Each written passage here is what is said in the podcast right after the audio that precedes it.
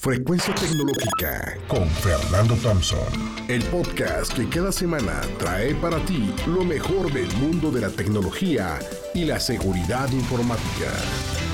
Frecuencia Tecnológica. Bienvenido nuevamente a Frecuencia Tecnológica. Miércoles, semana a semana, venimos dándote temas que tienen que ver con tecnología, con innovación. Y precisamente hoy de lo que vamos a hablar es del inbound marketing. Si miras hacia atrás, digamos 10 años, una década, te podrías dar cuenta que los negocios y las marcas comunicaron con sus clientes de una manera muy diferente los mensajes de cómo lo hacen ahora. El dominio del mundo digital y el incremento de las plataformas debido a la pandemia ha cambiado radicalmente la manera en que las empresas promueven sus productos o servicios, es un hecho. El marketing tradicional ya no es suficiente, es más, yo considero que hoy en día es ineficiente. Los negocios lo que buscan es vender, ¿no? Obviamente, y buscan consumidores para atraerlos con métodos de atracción, que perdón por el pleonasmo, pero me refiero a que entras en un juego que se conoce como el inbound marketing, o también llamado marketing hacia adentro, si lo quieres ver así, sin anglicismos. Este concepto puede ser definido como una estrategia basada en atraer clientes potenciales mediante el uso de contenido útil, relevante y que genere valor. El inbound marketing, si lo quieres ver así, se basa en cuatro fases que corresponden a las etapas del proceso de compra, que son atracción, conversión, cierre y obviamente fidelización a largo plazo. Durante la atracción, buscas llamar la atención y generar tráfico mediante contenido y que éste se haga llegar eh, a los posibles clientes, eh, digamos, leads potenciales utilizando las redes sociales. Aquí utilizamos técnicas de posicionamiento SEO o campañas digitales pagadas. Ya lo hemos hablado en capítulos anteriores, este tema del SEO. En esta etapa, nuestro cliente potencial no te conoce, no nos conoce y antes de vender algo, es importante que le ayudemos a resolver sus problemas, que nos mostremos como una autoridad sobre el tema y sobre todo que se genere una relación de confianza. Y de esta manera puede ser más fácil venderle algo en etapas posteriores. Ahora, en la conversión ya hemos logrado atraer la atención de la persona y seguramente ya visitó alguno de nuestros sitios web o redes sociales, el siguiente paso es entablar comunicación con él o con ella a través de formularios, mensajes, reuniones, etc. Este proceso no puede ser por sí solo, sino que tenemos que ofrecerle a nuestro potencial cliente, a nuestro posible cliente, un producto digital sin costo que le ayude a resolver sus problemas.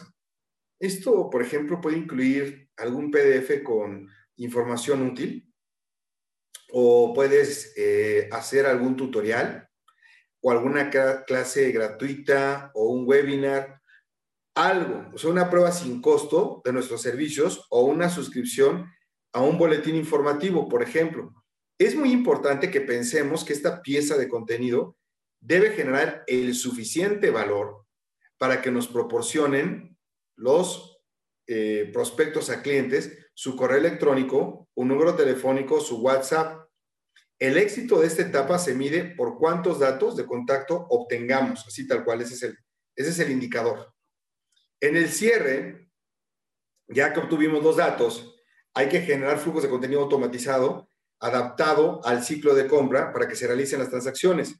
Si detectamos que un usuario lee constantemente nuestro contenido o visita nuestros canales de comunicación, es muy probable que pueda dar el siguiente paso y realizar una compra.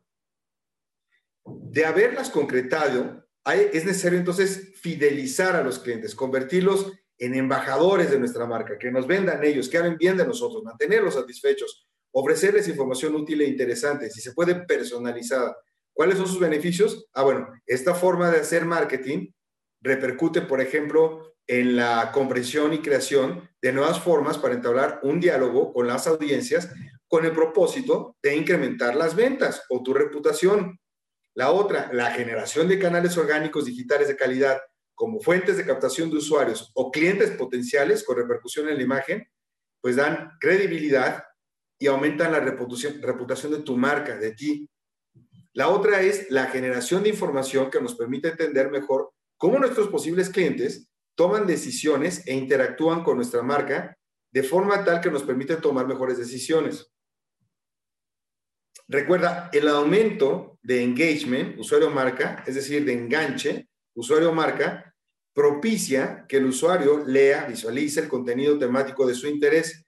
Mientras más valor le aportemos a nuestros clientes, más estrecha va a ser la relación con ellos al responder, por ejemplo, sus preguntas, resolver los problemas, en fin. La expansión y alcance, así como la visibilidad de los contenidos, entre, entre le lleguen a un público mucho más amplio y puedas crear una comunidad alrededor de la marca, eso sería extraordinario.